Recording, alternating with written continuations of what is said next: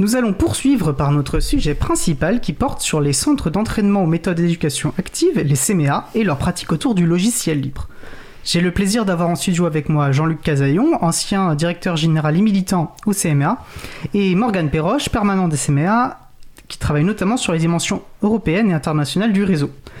Également avec moi en studio, euh, Laurent Costi, vice-président de l'April, chroniqueur, un des chroniqueurs de Libre avec qui j'aurai le plaisir de co-animer cet échange.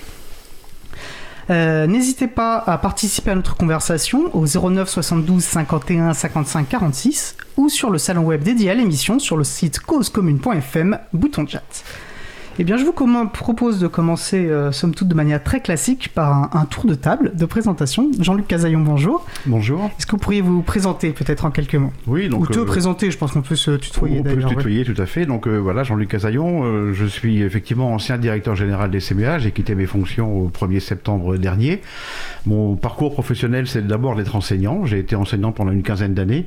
Et puis ensuite, permanent des CMA, d'abord en Haute-Normandie, où j'ai assumé les fonctions de directeur des CMA de Haute-Normandie, de Rouen donc, et puis ensuite une arrivée à Paris en 2004.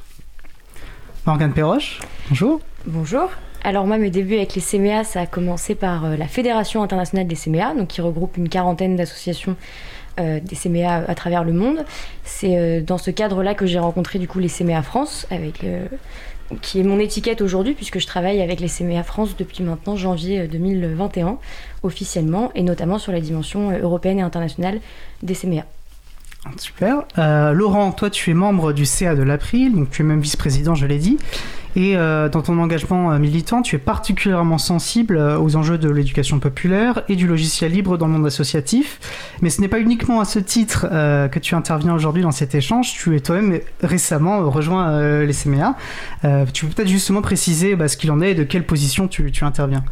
Oui, effectivement, j'ai une position un tout petit peu particulière. Euh, je vais être à la fois animateur et puis j'ai commencé à mettre un pied au sein de l'équipe salariée des, des, CME euh, à partir du 1er septembre. Ça n'a rien à voir avec le départ de, Jean-Luc tout à l'heure. Hein. Mais néanmoins, effectivement, je vais prendre euh, la suite d'une mission qui existait déjà sur la question du libre au sein du mouvement et même à l'extérieur. Donc, euh, donc voilà. Je, alors, on peut pas dire, euh, on peut pas dire que je suis vraiment pour l'instant dedans parce que je n'ai pas encore fait la formation graphe. Alors c'est une blague interne que mes camarades vont comprendre, mais voilà. Donc je suis pas encore tout à fait dedans, ce qui me donne une position un petit peu intermédiaire, ce qui est assez intéressant hein, parce que j'ai des questions un peu de, de nouvelles arrivants qui vont être assez intéressantes, je pense, pour, pour, pour le déroulement. Super. Euh, eh ben, peut-être qu'on va commencer par euh, la première question qui me assez classique. C'est quoi les CMA Comment ça fonctionne? Euh, Je pense que Laurent, tu seras peut-être pas mal pour animer cette partie de l'échange. Oui, alors du coup, moi je vais en apprendre aussi à ce moment-là. Je pense que je vais me retourner vers Jean-Luc par rapport à un peu les, grandes dates des CME. Alors effectivement, on a, on a qu'une heure, hein, Jean-Luc, hein, donc enfin moins, moins d'une heure même, donc faut pas, faut pas non plus refaire toute l'histoire, mais disons que les grandes dates de, des CME, de l'éducation nouvelle, qui est peut-être quelque chose de, de très particulier au CME. L'éducation nouvelle n'est pas particulière au CMA. Il y a plusieurs mouvements associatifs aujourd'hui euh, qui se revendiquent de l'éducation nouvelle. Donc les CMA font partie de cet ensemble. Mais je ne revendiquerai pas ici une spécificité, une singularité euh, propre. Euh, grande date, j'en donnais une, la naissance des CMA 1937. Voilà.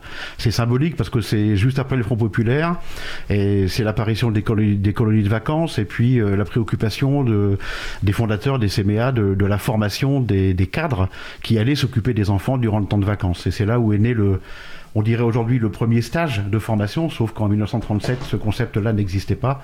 Et donc c'est le premier centre d'entraînement où des éducateurs viennent s'entraîner, euh, pratiquer ensemble de nouvelles méthodes d'éducation qu'on appelle l'éducation active.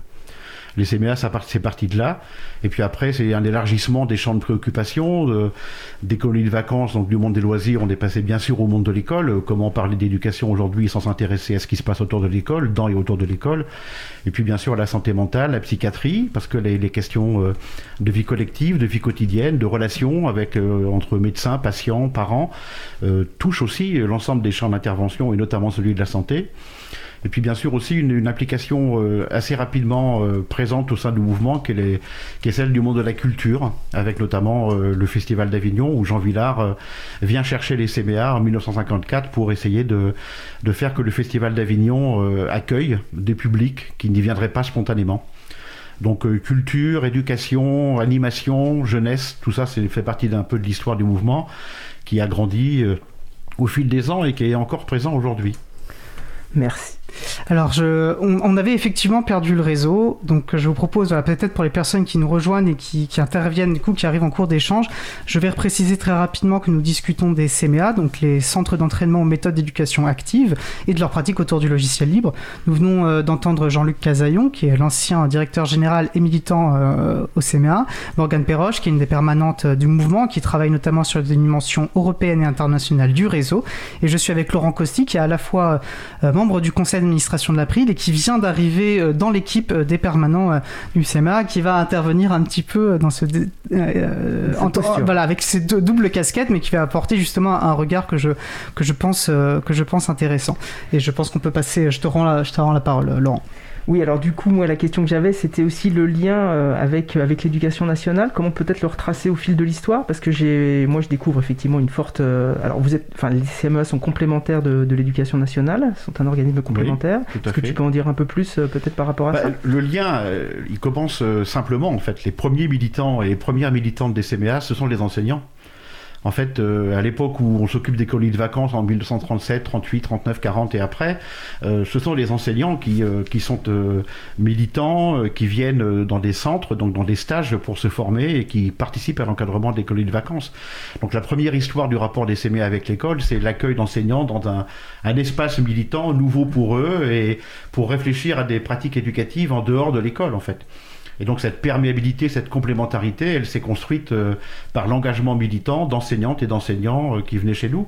Ensuite, après, euh, de fil en aiguille, je dirais, on a quand même développé un centre de compétences, des actions de formation, et donc on a travaillé toujours en lien avec l'éducation nationale. Et c'est là où on peut euh, définir ou trouver la notion de complémentarité, c'est-à-dire que ce que l'on développe comme intervention aujourd'hui, à la fois dans l'école et hors l'école, se situe en complémentarité euh, des programmes scolaires euh, et des orientations, des différentes orientations des différents ministres qu'on a pu croiser. D'accord, merci. Est-ce qu'éventuellement tu peux expliquer un peu ce qu'est l'éducation nouvelle, en quelques mots aussi, avant de passer peut-être à l'organisation du réseau? L'éducation nouvelle, alors je vais faire simple, parce que la question qu'on nous pose, c'est pourquoi est-ce qu'elle est nouvelle encore aujourd'hui euh, bah, Elle le sera tout le temps, parce que l'éducation nouvelle, c'est l'éducation constamment renouvelée.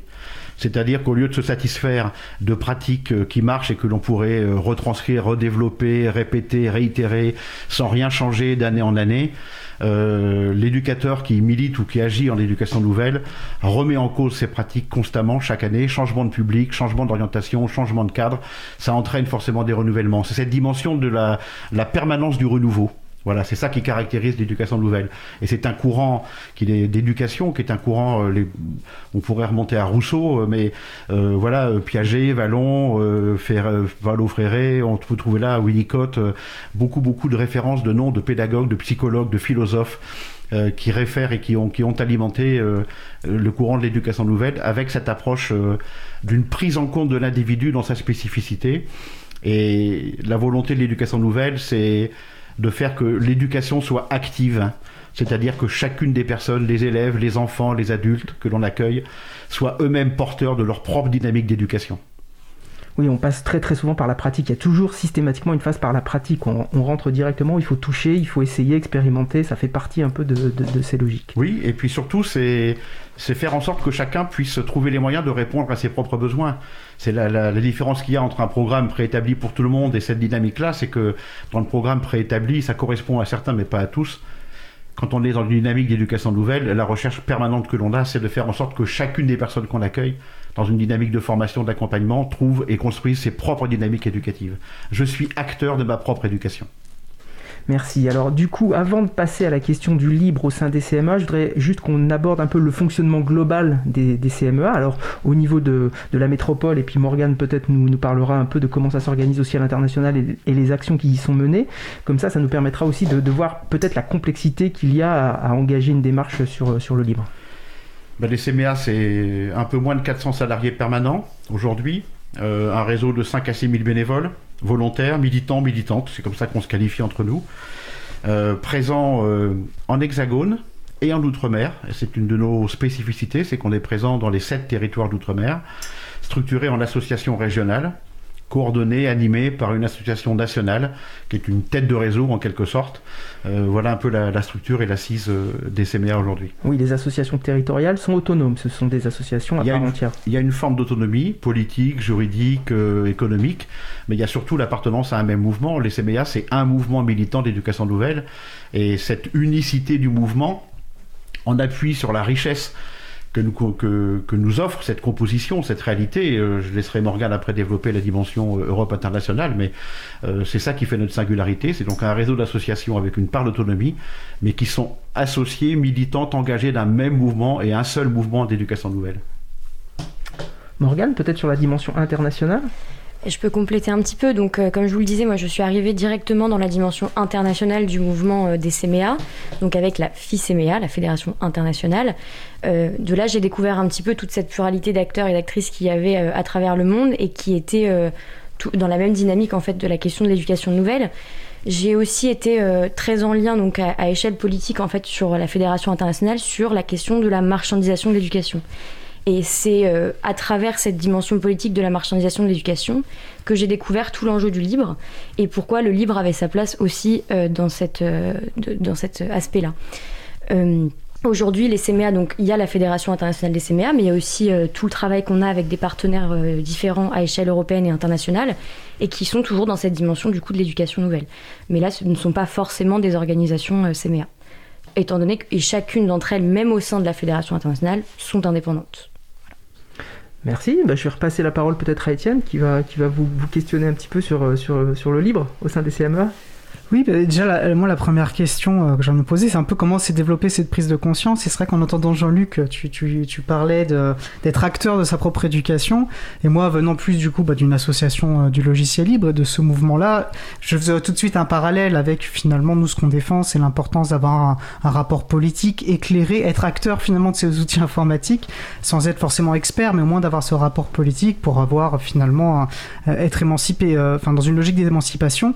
Donc le pont paraît évident, mais j'imagine que ça n'a pas forcément été euh, tout de suite évident euh, au sein euh, de, votre mouvement, parce que bah, vous aviez d'autres sujets aussi à traiter. Alors comment s'est construite cette prise de conscience et puis ensuite la décision de développer l'usage et la promotion du libre? Il n'y a, rien d'évident. Non, non, jamais rien d'évident. Il n'y a jamais rien d'évident. c'est une prise de conscience progressive. Mais ce que je peux dire, c'est qu'en fait, les, les, premiers, euh, les premières approches euh, du libre au sein du mouvement CBA, ça a été porté par des militantes et des militants qui eux-mêmes euh, étaient déjà engagés, convaincus, avaient une réflexion à la fois politique, une approche aussi, j'allais dire technique, c'est pas technique, mais je, pense à la, dimension aux communautés en fait, hein, la, dimension collective qui, qui environne aussi, le, qui s'appuie sur ce que je connais de l'univers du libre.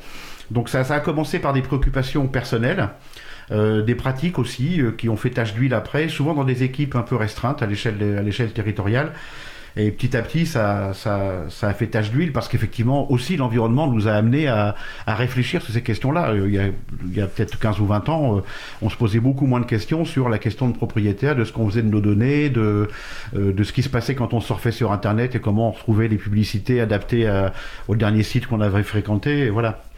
Donc on a aussi, euh, on est aussi en phase avec un environnement qui a beaucoup bougé euh, et qui nous a aussi petit à petit amené à, interroger nous-mêmes euh, cette réalité entre le rapport du monde propriétaire et du monde du libre. Mais d'abord les préoccupations individuelles, puis ensuite après des groupes, des collectifs qui se sont montés pour ensuite arriver à quelque chose qui prenait un peu plus d'ampleur à l'échelle du mouvement, mais surtout avec une première approche qui est une approche technique ou de résistance en opposition avec des copains qui étaient au contraire très promoteurs, mais qui avaient du mal à se faire entendre parce que c'était pas un enjeu situé comme prioritaire, et puis parce que le libre à l'époque c'était pas joli, euh, euh, pas fonctionnel, euh, voilà, et que c'était, il y avait beaucoup d'éléments qui jouaient en la défaveur du de l'usager en fait. Quand on regardait ce qu'on faisait sur Internet, c'était moins facile de le faire avec OpenOffice à l'époque qu'avec Word pour les ceux qui étaient le plus les plus les plus affûtés. Donc ça a pris du temps tout ça. Ça a pris du temps jusqu'à effectivement une prise de conscience et une mission qu'on a installée il y a, deux, il y a trois années maintenant pour, pour essayer justement de développer et d'asseoir cette réflexion politique au sein d'un mouvement d'éducation comme le nôtre. Oui, puis c'est vrai que ça a toujours été un sujet qui est politique, mais plus euh, nos usages, euh, c'est-à-dire la manière dont, enfin, plus les outils informatiques vont conditionner euh, l'exercice de nos droits, nos relations intimes qui vont passer de plus en plus par ces outils-là, plus peut-être cette évidence politique apparaît comme telle, c'est-à-dire une évidence. Et c'est pour ça que c'est important peut-être quand c'était moins, moins, moins évident. Et excusez-moi de, répéter ce terme, d'avoir des personnes qui sont en mesure de, bah, dans la pratique enfin de, de, de oui, qu'on pas, pas lâché le morceau. Qu'on pas lâché le morceau pas lâché le morceau ça veut dire qu'en fait on c'était pas c'était pas un effet de mode. C'était un c'était un enjeu fort euh, sauf que cet enjeu fort n'était pas identifié et repéré par toutes et tous L'environnement, je redis, euh, l'évolution dans la société aujourd'hui, la place du numérique aujourd'hui, euh, fait que les préoccupations paraissent normales. Euh, après, chacun se positionne ou il y en a qui se positionnent pas. Mais en tout cas, on peut pas échapper à cet enjeu-là. En plus, on sort d'un épisode, le confinement, qui a quand même révélé beaucoup, beaucoup de choses de ce point de vue. Mais à l'époque, effectivement, l'environnement était beaucoup moins pesant, beaucoup moins présent dans ces, ces enjeux politiques. Et donc, il a fallu aussi convaincre à l'interne du mouvement pour y compris démontrer que cet enjeu politique était complètement en phase avec ce que l'on défend par ailleurs, ce que l'on promeut par ailleurs sur la question de l'éducation. Tu le disais, l'éducation active, c'est le rapport au pouvoir d'agir que j'ai moi-même sur ma, destinée, ma vie, mon destin, mais aussi sur mes données. Et donc là, il y a des points de convergence évidents qui sont évidents aujourd'hui, mais qui n'étaient pas il y a 10 ou 15 ans, en tout cas pour le plus grand nombre. Bien sûr que ça se construit, tout ça se construit. Et du coup, comment euh, ça se construit euh, au sein des CMA Donc, on imagine qu'il y a d'abord euh, tout un pan qui va être dans bah, les, usages quotidiens au sein de votre mouvement, et puis aussi dans le développement peut-être en termes de formation de communication, de comment on se positionne le libre. Donc, déjà peut-être en termes techniques, plus ou moins, comment ça se passe au niveau des outils au sein des CMA Est-ce que vous utilisez du logiciel libre? Est-ce que vous avez... Oui, on a on a fait un grand pas en avant il y, a, trois ans, quand on a créé la mission Libre et Éducation Nouvelle, euh, où effectivement, euh, l'un des premiers, des premiers actes qui a été posé par euh, Pascal Gascoin, qui, est, qui a occupé cette, cette responsabilité jusqu'au 1er septembre dernier, ça a été de soutenir le développement d'une plateforme libre qui s'appelle Zourit. Zourit, ça veut, ça veut dire la pieuvre en créole. et donc, on a accompagné le développement de cette plateforme euh, qui permettait de mettre en lien et en fluidité euh, à la fois euh, messagerie, carnet d'adresse, agenda partagé, visioconférence, voilà, quelques outils comme ça. Et donc aujourd'hui, nous sommes tous les CMA sont utilisent Zourit au quotidien. Euh, et donc, euh, toutes les associations territoriales des CMA, ici ou ailleurs, euh, utilisent Zourit. Et donc, ça, ça a été. Il y, a eu deux, il y a eu deux chocs. Le premier, c'est le fait qu'on finance et qu'on participe économiquement au développement. Donc, on s'inscrive dans la logique de communauté et de soutien de cette entreprise, d'une association donc, qui est basée à La Réunion. Et puis ensuite, après, qu'on arrive à convaincre chacun de nos camarades d'en faire un outil d'usage au quotidien. Et donc euh, tout s'est pas fait en un jour, mais euh, aujourd'hui, euh, je pense que sans me tromper, je pense que toutes les structures associatives des CMA utilisent Zourit. Bah, alors, je sais que Laurent voulait euh, passer un, petit temps sur effectivement Zourit, qui est un, enfin, c'est, un très bel, euh, très bel exemple et très bel outil. Tu veux en parler tout de suite ou plutôt en fin d'émission Moi, j'avais plutôt une, question à Morgane pour savoir elle à quel niveau la prise de conscience s'était faite. Est-ce, que finalement c'est, la rencontre avec Pascal, donc Pascal que tu as évoqué tout à l'heure, Pascal Gascoin, qui a été finalement euh, un, pivot dans, ce processus-là, mais qui, n'aurait pas pu agir s'il n'y avait pas une décision politique à un échelon du, conseil d'administration? Ou est-ce que c'est finalement aussi par la formation que ça s'est consolidé parce que ça aussi c'est quelque chose de, central chez les CMEA et je pense que ça a joué aussi en faveur de l'évolution de la prise en, considération du libre au sein des CMEA. Alors moi je suis arrivée au CMA donc il y a deux ans et demi, donc au même moment où Zourit en fait se mettait en place. Euh, de mon côté ça a vraiment été euh, Pascal qui a été un peu révélateur de plein de choses. Mais au niveau des CMA, moi je me suis entretenue avec plusieurs personnes, je travaillais à la Fédération internationale et c'est quelque chose qui est venu petit à petit. Donc euh, comme le disait Jean-Luc, en fait il y a un moment donné où il y avait des personnes qui se sentaient concernées par cela et qui les ont portées à plus grande échelle. Euh, donc Pascal a pu faire ça dans, sa mission, mais ensuite il y a plusieurs associations qui se sont emparées de cette dimension-là et qui en ont fait quelque chose. D'où aujourd'hui le fait que Zourit soit devenu... Euh, un, pro-logiciel que la plupart des associations territoriales euh, utilisent et qui fait qu'en fait ça a pris énormément d'ampleur. Et on aura l'occasion d'en discuter, mais Zourit a pris même de l'ampleur à l'externe des CMA et, euh, et ce n'est pas anodin, je pense. Merci. Alors donc effectivement, j'essaie de résumer, mais de fait, il y a la rencontre euh, entre des gens qui, qui, qui enfin, où ça résonne, quoi, où ça, ça, ça amplifie et ça, ça converge, quoi. Hein. Je parle, je pense de Pascal, je pense à Pascal. Toi, toi qui as eu une action politique, ce qui est pas, parce que finalement, alors là, je prends ma casquette euh, April libre association où on observe un peu cette question du libre dans les associations et où effectivement, euh, dans tous les mouvements, dans toutes les fédérations d'éducation populaire, on, repère des gens sur les territoires qui sont convaincus, qui sont politiquement convaincus, qui ont fait des choses.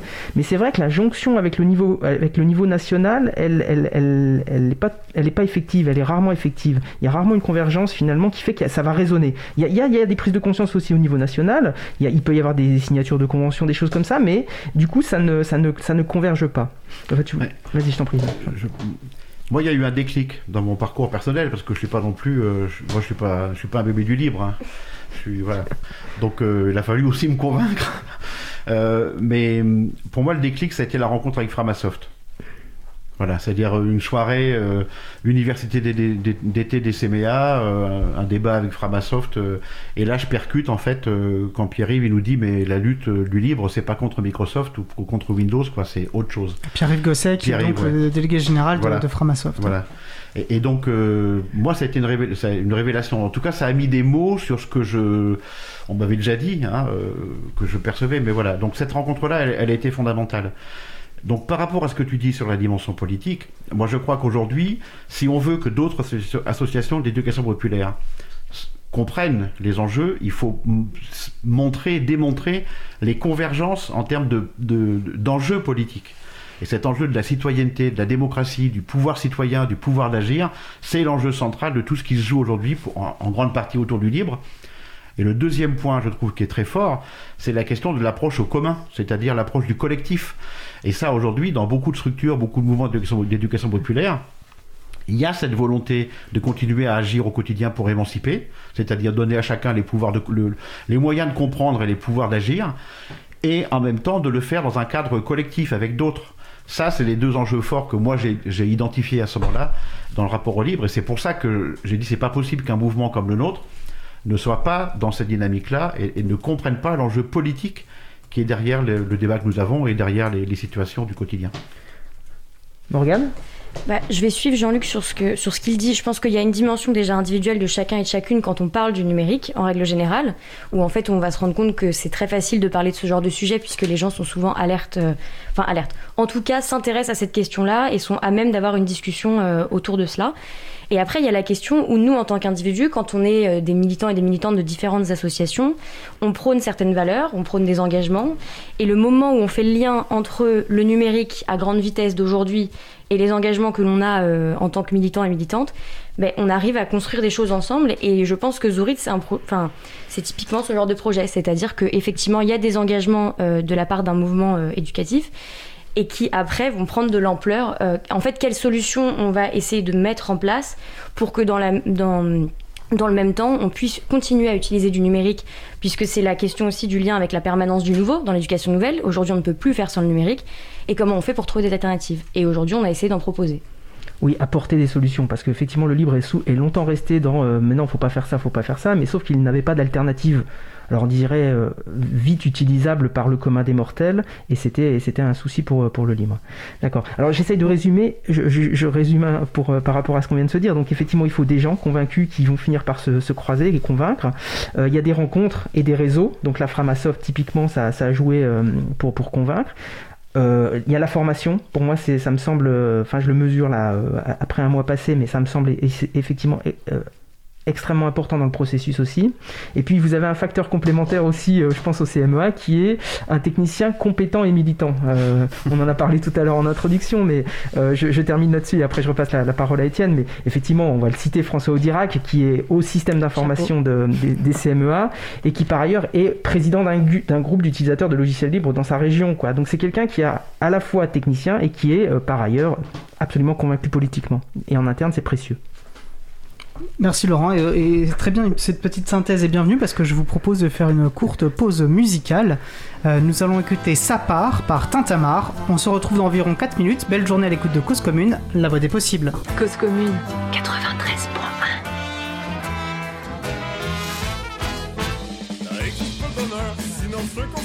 C'est peut-être l'absence de malheur, c'est éphémère comme l'autre dirait. C'est pas bien ta tête, les amours spatio-temporels. C'était la face ou à Bruxelles. Une suite, reste une suite, même si t'as cent mille bonnes raisons. En attendant la suite dans tes idées, on reste ici. Et on va t'attendre à la maison. Oh ouais, ça part en voyage, quand ça plus rien à faire.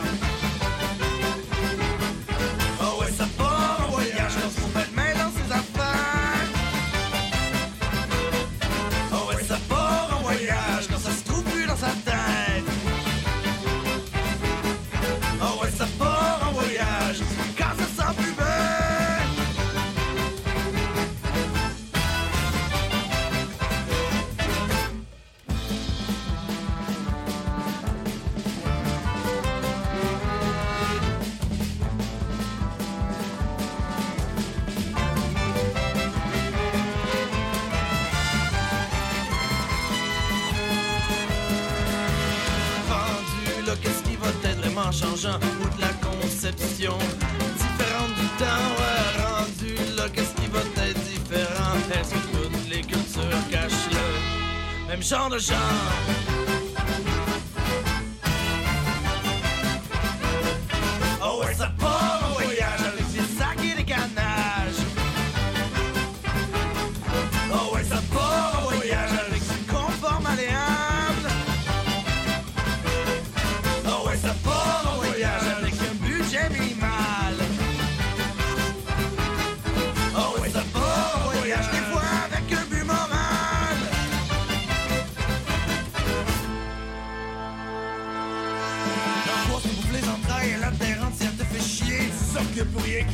C'est toujours la même journée.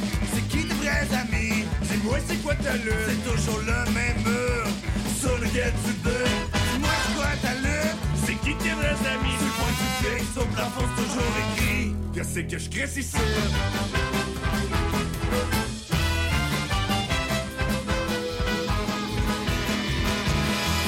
chose que ben Quand on sent plus rien Tu veux pas que tout.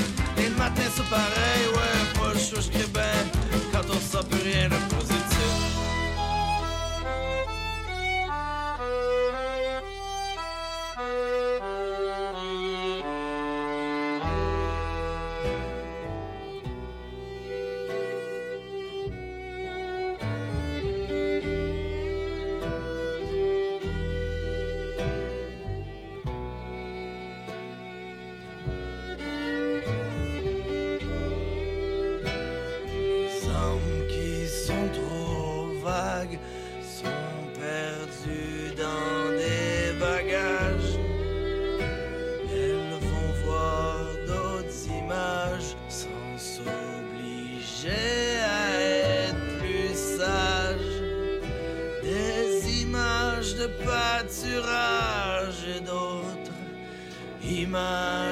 carnage. Reviendront plus ou moins de vivre dans un monde qui les.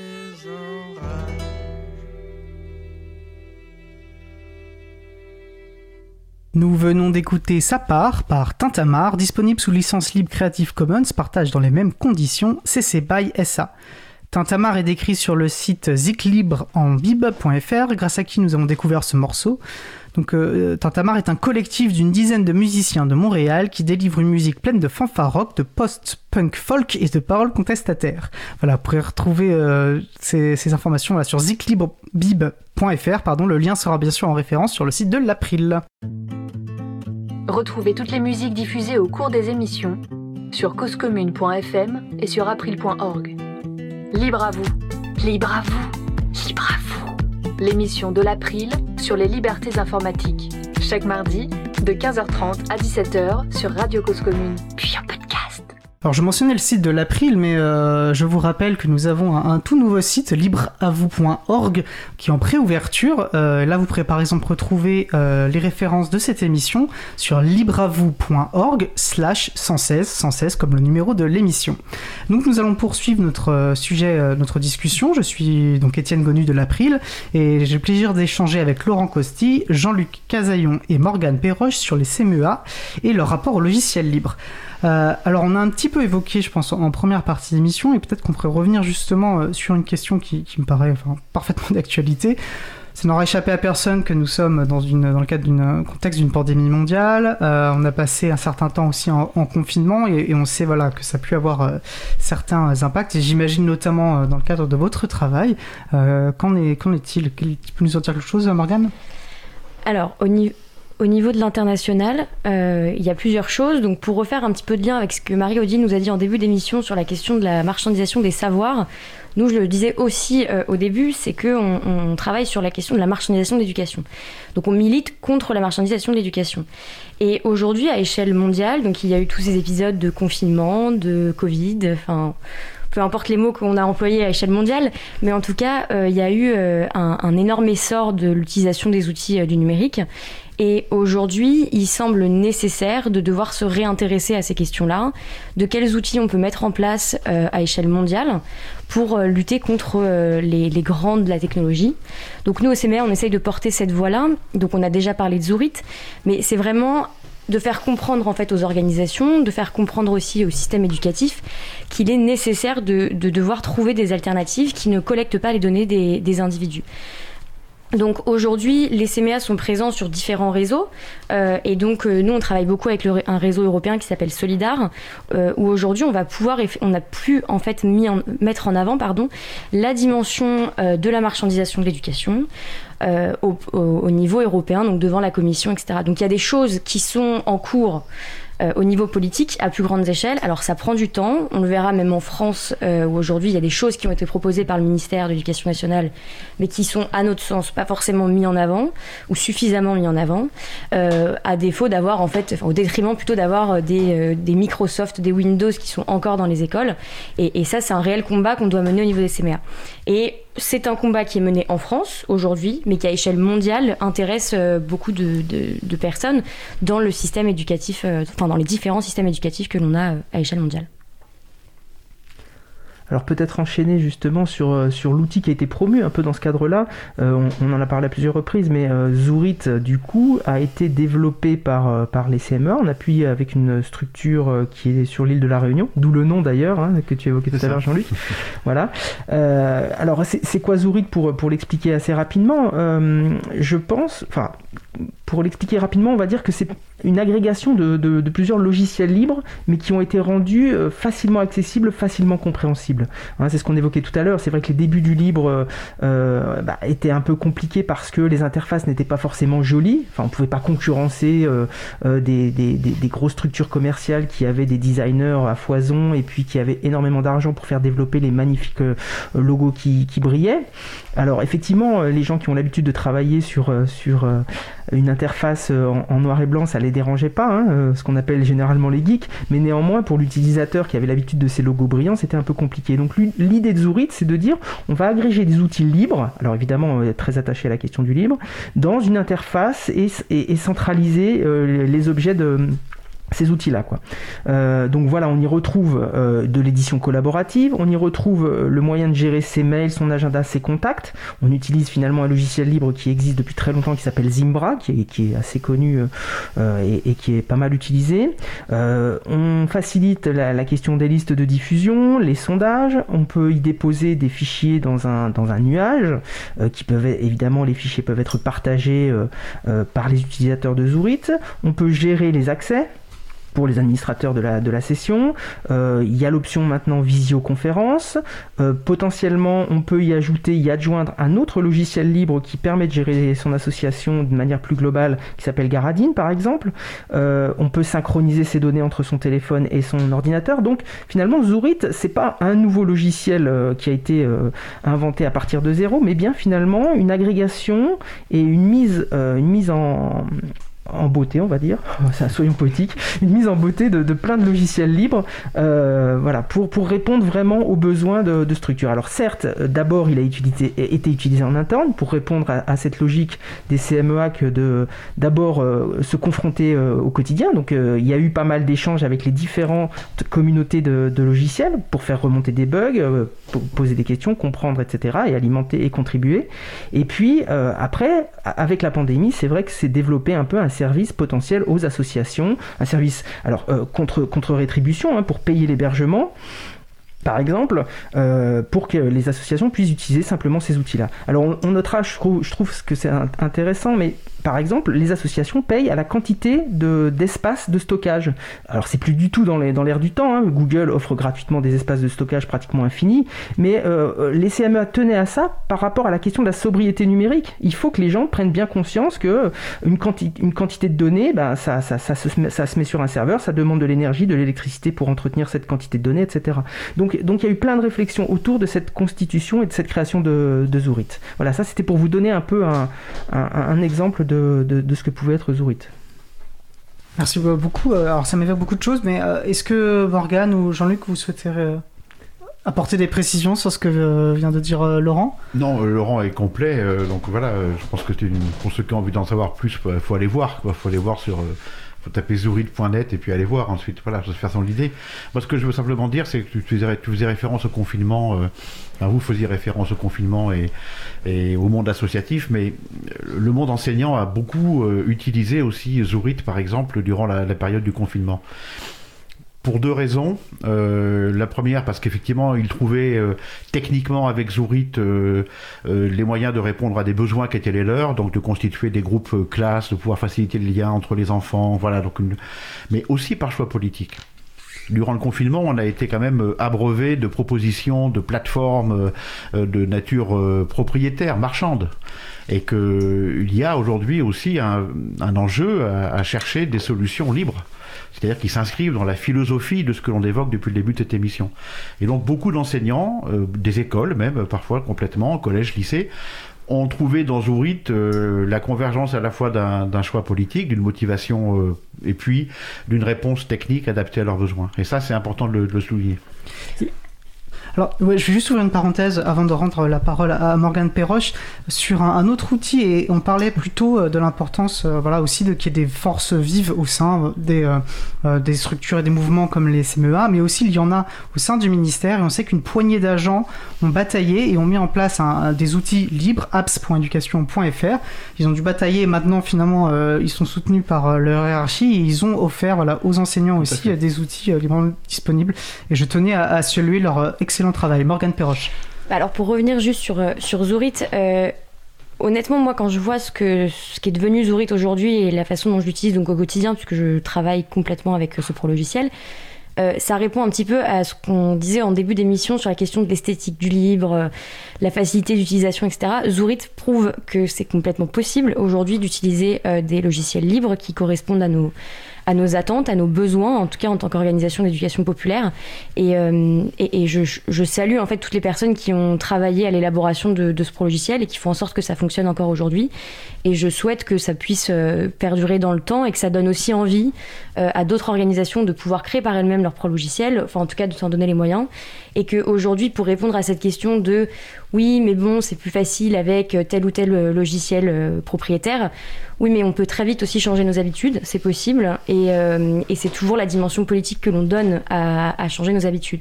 Et pour revenir sur ce que toi tu disais, Étienne, sur la question de, des outils qui sont proposés par le ministère, c'est pareil, c'est, pour moi c'est un élan de, d'espoir euh, vis-à-vis de ce qu'on peut faire.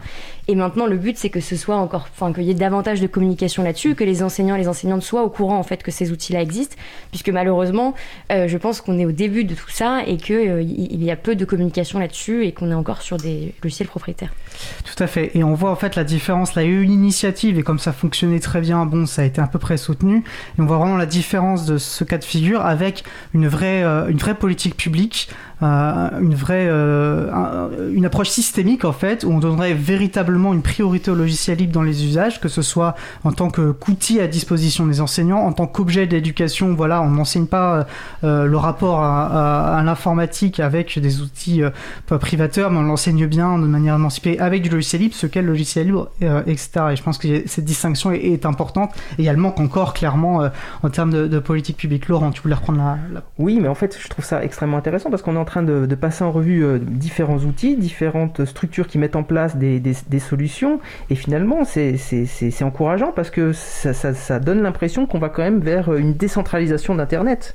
enfin, enfin voilà, c'est peut-être les prémices de la décentralisation d'Internet où finalement l'utilisateur va pouvoir choisir entre plein d'objets en fonction de ses besoins et puis surtout ne pas laisser ses données sur des structures centralisées. Alors certes, oui, s'il utilise Zorid.net, il va laisser sur les serveurs, mais encore une fois, toutes les garanties sont données euh, par, par, euh, par, la structure, mais, au moins, il va pas mettre ça dans un unique silo, euh, comme, comme quand on fait ça chez les GAFAM, etc.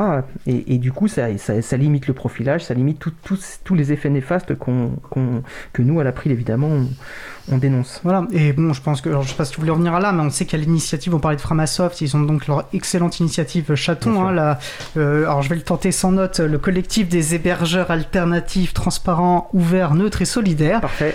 Euh, et qui effectivement sont dans cette approche euh, éthique et d'un internet fédéré basé sur des outils de confiance, sur de logiciels libres parce que il n'y a pas de confiance sans, sans transparence non plus. on délègue toujours de la confiance, mais bon, il faut savoir sur quelle base euh, on la délègue et quand on peut aussi. Et en fait, je pense que c'est ça qui est intéressant les chatons et, je pense que c'est assez cohérent avec. Euh, avec euh, alors, je, Jean-Luc Casaillon, le masque de Jean-Luc Casaillon vient un peu de, casser. Voilà. Il l'a fait exprès. Je pense qu'on est tous masqués. Si à un moment donné c'est trop inconfortable, on pourra se. tu, voulais parler peut-être de la convention qui liait les CME et Framasoft. on peut, ouais, on peut venir à ça. mais ce que je trouve intéressant aussi, c'est en fait ça ramène de l'humain et ça ramène une de proximité, c'est-à-dire qu'en fait, quand c'est euh, des géants un peu éthérés, euh, bon, ben voilà, le service est là, alors on peut discuter de sa pertinence, mais quand on peut rencontrer quelque part et que, les structures se rapprochent de nous, je trouve que ça change complètement euh, le paradigme. Et du coup, effectivement, donc il y a une convention ou voilà, quel est le, lien, que, quelle est l'action des CMA vis-à-vis de, ce, de ce collectif Chaton et euh, moi, je trouve qu'il y a quelque chose de très intéressant aussi que nous on pousse à l'April par rapport euh, notamment euh, au collectif, enfin au pouvoir public. C'est bien d'utiliser du logiciel libre, mais c'est encore mieux quand on contribue, quand on devient véritablement acteur et contributeur et contributrice des projets libres et du logiciel libre en général. Et voilà, le chaton est un bel exemple de ça. Jean-Luc Casaillan. Sur les chatons, je suis pas le mieux placé pour répondre. Parce que moi, il a fallu qu'on m'explique plusieurs fois ce que c'était. J'ai bien compris le sens et l'intérêt, mais je suis pas le mieux placé pour répondre. Ce que simplement je peux dire, c'est qu'effectivement, d'une part, euh, la collaboration avec Framasoft, elle, euh, elle s'inscrit aussi dans une histoire et dans, voilà, on les CBA ont été à la Réunion euh, très mobilisés. C'était encore Pascal Gascoigne à l'époque il était réunionnais dans, l'accueil des mondiaux du libre, par exemple, des voilà des rencontres, mondiales, des rencontres mondiales, délocalisées. Voilà, des logiciels libres. Donc euh, ça, c'est une collaboration, une histoire aussi forte, mais euh, la rencontre, elle se fait sur la complémentarité. C'est-à-dire, euh, Framasoft a besoin d'être de découvrir ce qu'est le monde de l'éducation populaire et, nous on a besoin de Framasoft pour aussi utiliser à la fois leur réflexion politique et leur capacité aussi eux-mêmes à, développer les choses donc c'est cette complémentarité et cette convergence d'analyse et de, de lutte d'une certaine façon qui qui, fait, qui donne le sens de cette collaboration. Et puis tu as raison, Étienne, euh, on est rentré dans Zourit par le fait de soutenir le développement de. Et ça, pour moi, c'était fort déjà euh, de pouvoir se dire que au lieu d'acheter quelque chose, on allait soutenir euh, un développement porté par une association, voilà, et qu'on a contribué nous aussi, et qu'on contribue aujourd'hui dans, dans l'approche collective à faire progresser cet outil-là. Et ça, c'était génial. Morgane Perroche Mais je pense que j'ajouterais aussi, en, revenant sur ce que tu dis, Jean-Luc, euh, en tant que, mouvement d'éducation populaire, on est dans une dimension, on est dans, dans, l'idée de, que chacun et chacune est acteur ou actrice de son éducation aussi. Et la question du libre, au-delà de l'aspect technique qu'on peut avoir et où des fois on se dit mais qu'est-ce que c'est que ça, euh, comment ça fonctionne Parce que moi j'ai découvert le libre de façon plus avec une vision politique qu'une, vision technique, où j'étais, je disais à tout le monde mais en fait... Euh, on peut pas compter sur moi, j'y arriverai pas, etc. Mais en fait, si, et du coup, c'est de mettre tout le monde, euh, enfin, de, dire à chacun et chacune, en fait, il est possible aujourd'hui de trouver des alternatives, et, en plus de ça, tu peux y contribuer. Euh, on ne te demande pas de passer des heures et des heures derrière un ordinateur, loin de là, euh, mais il y a plusieurs façons de contribuer au, libre aujourd'hui, puisque c'est la notion de commun et, euh, et Mario nous en parlait avec Wikipédia juste avant. Et on peut le faire de plein de façons différentes. Et tout ça euh, vous avez toutes les références je pense euh, sur les différents sites qui ont été nommés précédemment. Voilà. Et puis, il faut pas hésiter à prendre contact avec des associations comme l'April, comme CMEA. Il y a des groupes d'utilisateurs et d'utilisatrices logiciels qui seront ravis aussi de vous accompagner euh, dans la démarche. Laurent. Oui, je voulais revenir sur la question d'éducation populaire. Alors d'abord préciser que les CME, c'est un mouvement d'éducation nouvelle et une association d'éducation populaire. Je crois que j'ai retenu ça du, du congrès. J'espère Ouais, que c'est j'ai bon. bien, c'est bien. Voilà, c'est ça, là, j'ai bon. Merci. rester. c'est parfait.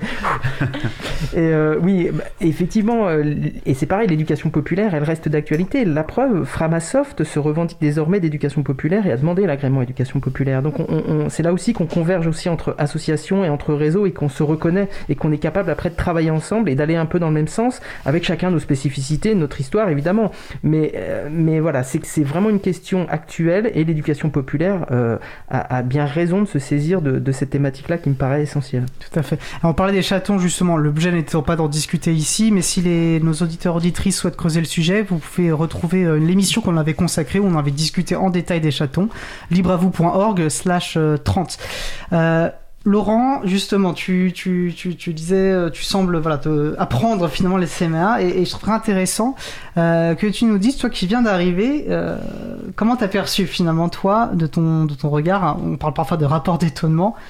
Comment tu perçois justement, euh, avec ton regard euh, April notamment, ton expérience par rapport au logiciel libre, tu arrives dans ces structures, euh, comment tu as perçu un petit peu tout ce qui avait été mis en place euh Oui, alors en, fait, j'ai un petit peu répondu tout à l'heure à la question. En fait, je m'interrogeais, j'avais ce regard aussi euh, libre association de savoir mais pourquoi ça, pourquoi ça a bien marché au CMEA en fait? Donc j'ai donné un peu, un peu des éléments de réponse. hein. Il, y a, la question des, des, personnes. Pour moi, finalement, c'est assez essentiel. Le, croisement des personnes. Ce que j'expliquais tout à l'heure, c'est qu'effectivement, quand on regarde les mouvements d'éducation populaire, on trouve sur tous les territoires des militants qui sont convaincus du libre, qui font des actions, qui essayent de, de, les promouvoir à leur réseau en le faisant remonter. Et, euh, et il y a souvent une prise de conscience politique, mais la jonction reste, euh, reste assez ténue finalement. Il n'y a, pas une- il y a, pas il y a, pas- il y a pas une convergence, on va dire. Donc là, là ça a fonctionné parce que euh, parce que c'est la rencontre de personnes à un moment donné, au bon moment, plus euh, effectivement, et ça c'est primordial, moi j'avais constaté dans mon propre réseau quand j'étais à la Fédération française des MJC, euh, il faut faire venir parler quelqu'un d'extérieur. Euh, ce que j'expliquais toujours, c'est que quand moi je parlais de logiciel libre à la Fédération française des MJC, les gens se disaient Oh non, encore Laurent qui va nous parler de ces trucs-là. Et hop, les gens fermaient, fermaient leurs oreilles et arrêtaient d'écouter. Alors qu'en fait, quand on venait faire intervenir quelqu'un qui disait exactement la même chose, mais qui venait de l'extérieur, les gens se disaient Ouais, mais finalement, Laurent, il dit peut-être pas que des bêtises, quoi. Et, et donc, du coup, ce, tiers regard, cette tiers intervenant, il est primordial. Et, c'est exactement ce qu'expliquait Jean-Luc tout à l'heure. C'est quand Framasoft est venu redire ce que, ce que Pascal disait depuis déjà des années au sein des CMEA, que le déclic s'est produit. Quoi. Donc, euh, donc ne pas négliger cette, euh, ce, point-là, je pense qu'il est assez central dans, dans le déclenchement des, des processus. Euh, donc voilà. Après, ce que je découvre, c'est toute la machine formation qui me semble euh, vraiment, euh, vraiment très très, très très avancée au sein des CMEA et qui aussi joue un rôle primordial. On peut pas, on peut pas le négliger. C'est-à-dire que il y, a, une machine qui se met en place chaque année sur les, formations programmées. Donc très tôt en avant, en, amont, on sait que à telle date il y aura une formation Zourit. Donc les, les associations territoriales peuvent s'y inscrire, se former. Et après, on est aussi dans le déclenchement de formations de formateurs qui vont pouvoir relayer sur le terrain. Donc on, a vraiment un effet qui permet de démultiplier euh, l'efficacité de- des messages qui sont passés sur, le thème du libre, mais après, c'est évidemment tous les thèmes qui sont travaillés au sein des, au, CME.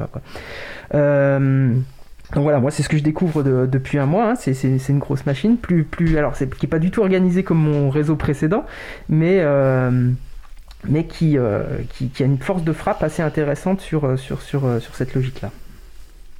Super. Euh, alors peut-être une question qu'on peut se poser. Donc on- maintenant que vous êtes riche aussi d'une expérience, d'un parcours, euh, est-ce que, enfin, quel bilan vous en tirez? Est-ce que vous avez euh, notamment identifié des difficultés? Et je pense que ça pourrait int- intéresser notamment d'autres structures qui pourraient nous écouter, de savoir voilà qui auraient euh, cette envie de s'engager.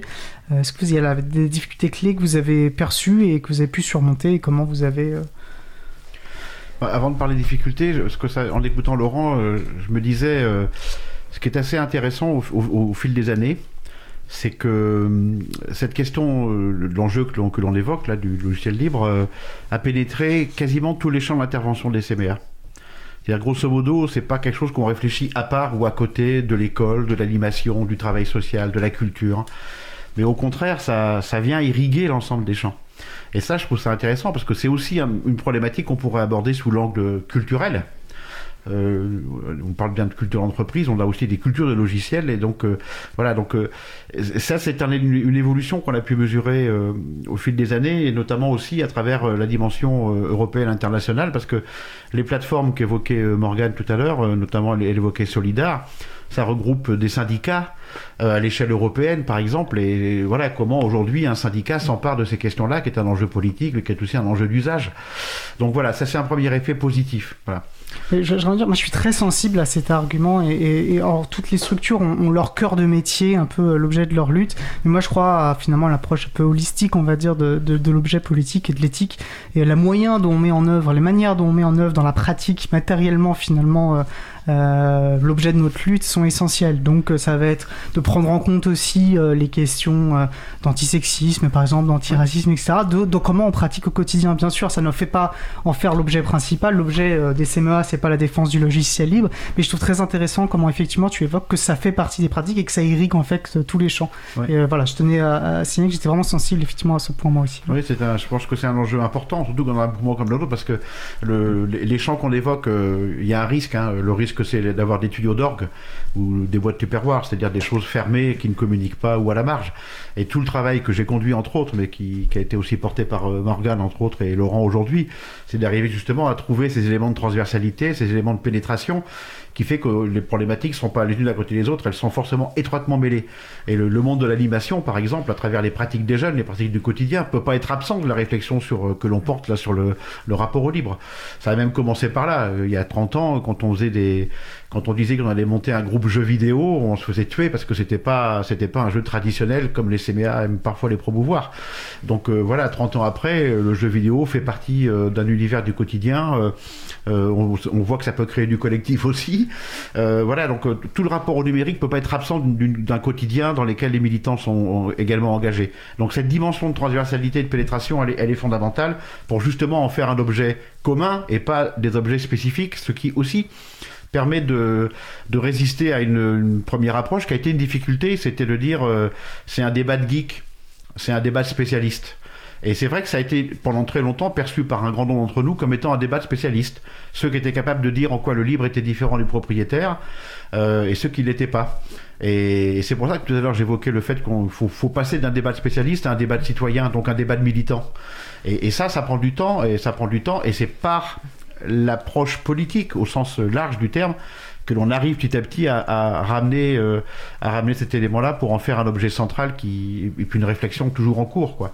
Donc cette difficulté-là, elle est encore présente moins maintenant, mais c'est pas un débat de geek. Quoi et c'est pas des fous furieux d'un côté qui passent une nuit pour développer un logiciel quand d'autres vont qui euh, culpabilisent euh, potentiellement les personnes en disant oh là là t'es pas encore sous, sous système d'exploitation libre. comme je comprends rien je peux rien dire. Non non non c'est mais je te demande pas d'intervenir euh, comme comme tu peux le faire Laurent ou comme d'autres peuvent le faire pour développer un logiciel ou comme Morgane ne sait pas le faire et heureusement qu'elle sait pas le faire, parce que c'est grâce à ça, au fait qu'elle sache pas le faire, que ça n'empêche pas pour autant d'avoir un débat politique et une réflexion sur justement l'approche marchande.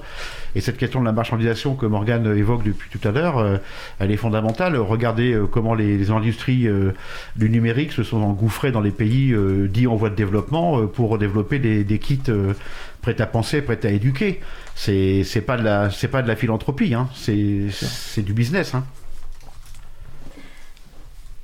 Bah, je, suis complètement en accord avec ce que dit Jean-Luc. Euh, à partir du moment où on a compris que nous sommes tous et toutes euh, politiques, dans tout ce que nous faisons, il y a du politique partout. Euh, les difficultés qui sont rencontrées aujourd'hui, moi je pense que ça a été la question, enfin c'est toujours l'étiquette des habitudes qui est sortie. moi quand je travaille avec différents partenaires, avec différentes personnes, c'est toujours oui mais bon voilà ce que je disais auparavant, mais j'utilise ce logiciel-là, donc sans les citer, hein, mais on les connaît très bien. et du coup, c'est facile. Et puis tout le monde a ça. Et en fait, on se rend compte aussi qu'il est facile de les changer. Euh, moi, je vois à l'échelle individuelle de mon côté où euh, j'ai fait un peu euh, de ce qu'on appellerait de la propagande dans mon entourage et qu'aujourd'hui, bah, on est capable d'avoir plus de discussions sur Signal que sur une autre plateforme, en fait. enfin, une autre, mais plateforme de, de messagerie instantanée. Et euh, ces personnes-là se reconnaîtront. Et, euh, et, en fait, au niveau et après, plus on arrive en fait à proposer à chaque fois des solutions, parce que à chaque fois qu'on arrive avec ça, il faut qu'on soit capable de, d'amener des, solutions. Et donc, par exemple, moi, quand j'ai des, des rendez-vous avec des partenaires, etc., il y a eu toute la question des visioconférences, c'est de dire bon bah au lieu de me donner votre Zoom, là, on va vous donner un petit lien Button, vous allez voir comment ça fonctionne. En fait, les, on force un peu la main. Enfin, moi, je sais que je force un peu beaucoup la main avec certaines personnes sur euh, je t'envoie un lien Big Blue Button. Et en fait, le fait que voilà, les gens soient, ce soit la première fois, on leur explique un petit peu, puis au final, trouvent que l'outil est plutôt euh, adapté ou simple d'utilisation. Et puis euh, derrière, on arrive avec des. Enfin, on peut avoir cet argument-là en disant oui, mais si j'utilise ça aujourd'hui, c'est pour des raisons qui sont purement politiques. Et toi, en tant qu'organisation, si tu penses défendre des engagements, dans ces cas-là, tu ne peux pas ne pas tenir compte de la dimension du logiciel libre. Et Étienne, tu disais, nous ne sommes pas des défenseurs du logiciel libre, mais en fait, c'est plutôt l'inverse. C'est que oui, nous sommes des défenseurs du logiciel libre aujourd'hui, en fonction de ce que nous, souhaitons amener dans la société et quels changements nous amenons avec l'éducation. Donc, de fait, nous sommes des promoteurs et des promotrices du, du libre. Parfaitement dit. non, non, je, super. Euh, oui, Pascal, euh, pardon, Jean-Luc Cazel. oui, parce que tu me posais la question sur les difficultés. Euh, il y a une deuxième difficulté, en tout cas un paramètre, un facteur de réalité qui joue pas forcément toujours, qui n'a pas joué forcément toujours en faveur de, du libre, c'est le rapport au temps. C'est-à-dire soutenir le développement, ça prend du temps, et ça prend plus de temps que d'acheter un logiciel clé en main. Et cette question du rapport au temps, elle est aussi extrêmement importante euh, au, sein des CMA, mais n'importe où. Et je, pense que ça aussi, il a fallu, euh, il faut encore par moment euh, résister à la facilité de l'achat. d'un logiciel propriétaire quand par ailleurs on pourrait soutenir ou s'engager dans une communauté pour prendre un peu de temps et développer un logiciel ou un progiciel ou en tout cas une plateforme qui soit qui soit libre quoi. Et ça ce facteur temps est important aussi il a joué dans beaucoup de beaucoup de décisions interne, mais je pense que c'est valable à d'autres endroits. Sans doute. Laurent, tu souhaites réagir? Oui, je t'en. Et on arrive sur la fin, donc je, je, termine juste, je tempérerai un tout petit peu les propos de Morgane en disant c'est facile de changer ses habitudes. En fait, euh, ça dépend des personnes. Donc il faut être, il faut être prudent sur la manière dont on amène ça. C'est-à-dire que voilà, il y en a euh, effectivement changer leurs habitudes, ça va être compliqué. Il faut les accompagner, ça demandera plus de formation. Donc voilà, il faut, faut vraiment être attentif à qui, à qui on s'adresse. Effectivement, il y a des gens qui sont agiles, qui ont l'habitude de changer de logiciel, ça va être hyper facile. Et puis il y en a d'autres, ce sera beaucoup plus compliqué compliqué. C'est juste ça que je voulais préciser. Et dans la même veine, moi je pense que justement, euh, c'est pas, c'est rarement facile de changer ses habitudes, mais quand on en fait un objectif éthique et politique, ça, doit, ça remet de la, de la joie un petit peu dans, dans, cette, dans la démarche, et je pense que c'est comme ça qu'on peut, euh, qu'on peut faire, et il est important, et je pense qu'on sera d'accord sur table, il n'est pas non plus l'objet de culpabiliser qui que ce soit. Parfois on n'a pas le temps, et c'est une bonne raison, parfois juste on n'a pas le temps de changer son habitude, et ça ne remet pas en cause euh, sa cohérence. on fait tous des choix, et, mais l'important c'est de faire un choix éclairé et de savoir en fait euh, quel choix on fait. On arrive vraiment sur la fin. Euh, Morgane, Jean-Luc, est-ce qu'en une, voilà, une minute chacun, un, mot, une idée sur laquelle vous voudriez revenir, quelque chose que vous n'avez pas dit que vous souhaiteriez quand même euh, dire? Jean-Luc? Je cherche ce que, que je n'ai pas dit, ce qu'aurait voulu dire, mais en fait, s'il fallait revenir sur une idée force, moi je, je crois beaucoup à la question de la dimension de l'émancipation et du projet d'émancipation. Voilà. Je crois qu'aujourd'hui, il faut que les associations d'éducation populaire, les mouvements éducatifs euh, euh, soient convaincus de la cohérence qu'il y a à réfléchir et à travailler autour de cette question du libre par rapport aux au projets associatifs et aux ambitions éducatives, aux ambitions politiques dont nous sommes, euh, dont nous sommes porteurs les uns les autres il y a forcément de la convergence et il faut absolument convaincre de la, de la pertinence et de l'enjeu de cette convergence renforcée. Morgane? Je rejoins une fois de plus Jean-Luc. Et puis, euh, pour revenir sur, euh, sur ce que Laurent disait, effectivement, il est, il est important de pouvoir accompagner des personnes dans le changement de ces habitudes-là. Et c'est aussi euh, bah, notre rôle à nous, en tant que mouvement d'éducation populaire, association d'éducation populaire, pardon, parce qu'on on est dans une dimension de formation, donc on accompagne les gens aussi au changement. Et, et, et là, c'est notre rôle. Donc j'ai espoir qu'en fait tout ça puisse, puisse évoluer. Il y a des choses qui ont bougé. Moi, je pense, on en, on en discutait déjà auparavant, mais mais le livre a beaucoup changé, ça n'a plus du tout euh, la même allure que ça avait avant, euh, on en entend davantage parler, et il est nécessaire qu'aujourd'hui on puisse sensibiliser à ces questions-là par la dimension politique et d'accompagner euh, toute personne qui souhaiterait, après en connaissance de cause, pouvoir modifier ses habitudes d'utilisation du numérique. Parfait. Bah, écoutez, notre temps arrive à la fin. Jean-Luc Azaillon, donc ancien directeur général et militant au CMEA, et Morgane Perroche, permanente des CMEA et notamment sur les dimensions européennes et internationales du réseau. Un, grand merci pour ce temps d'échange que j'ai personnellement trouvé très intéressant. Merci à vous. Je suis sûr que les auditorices euh, également.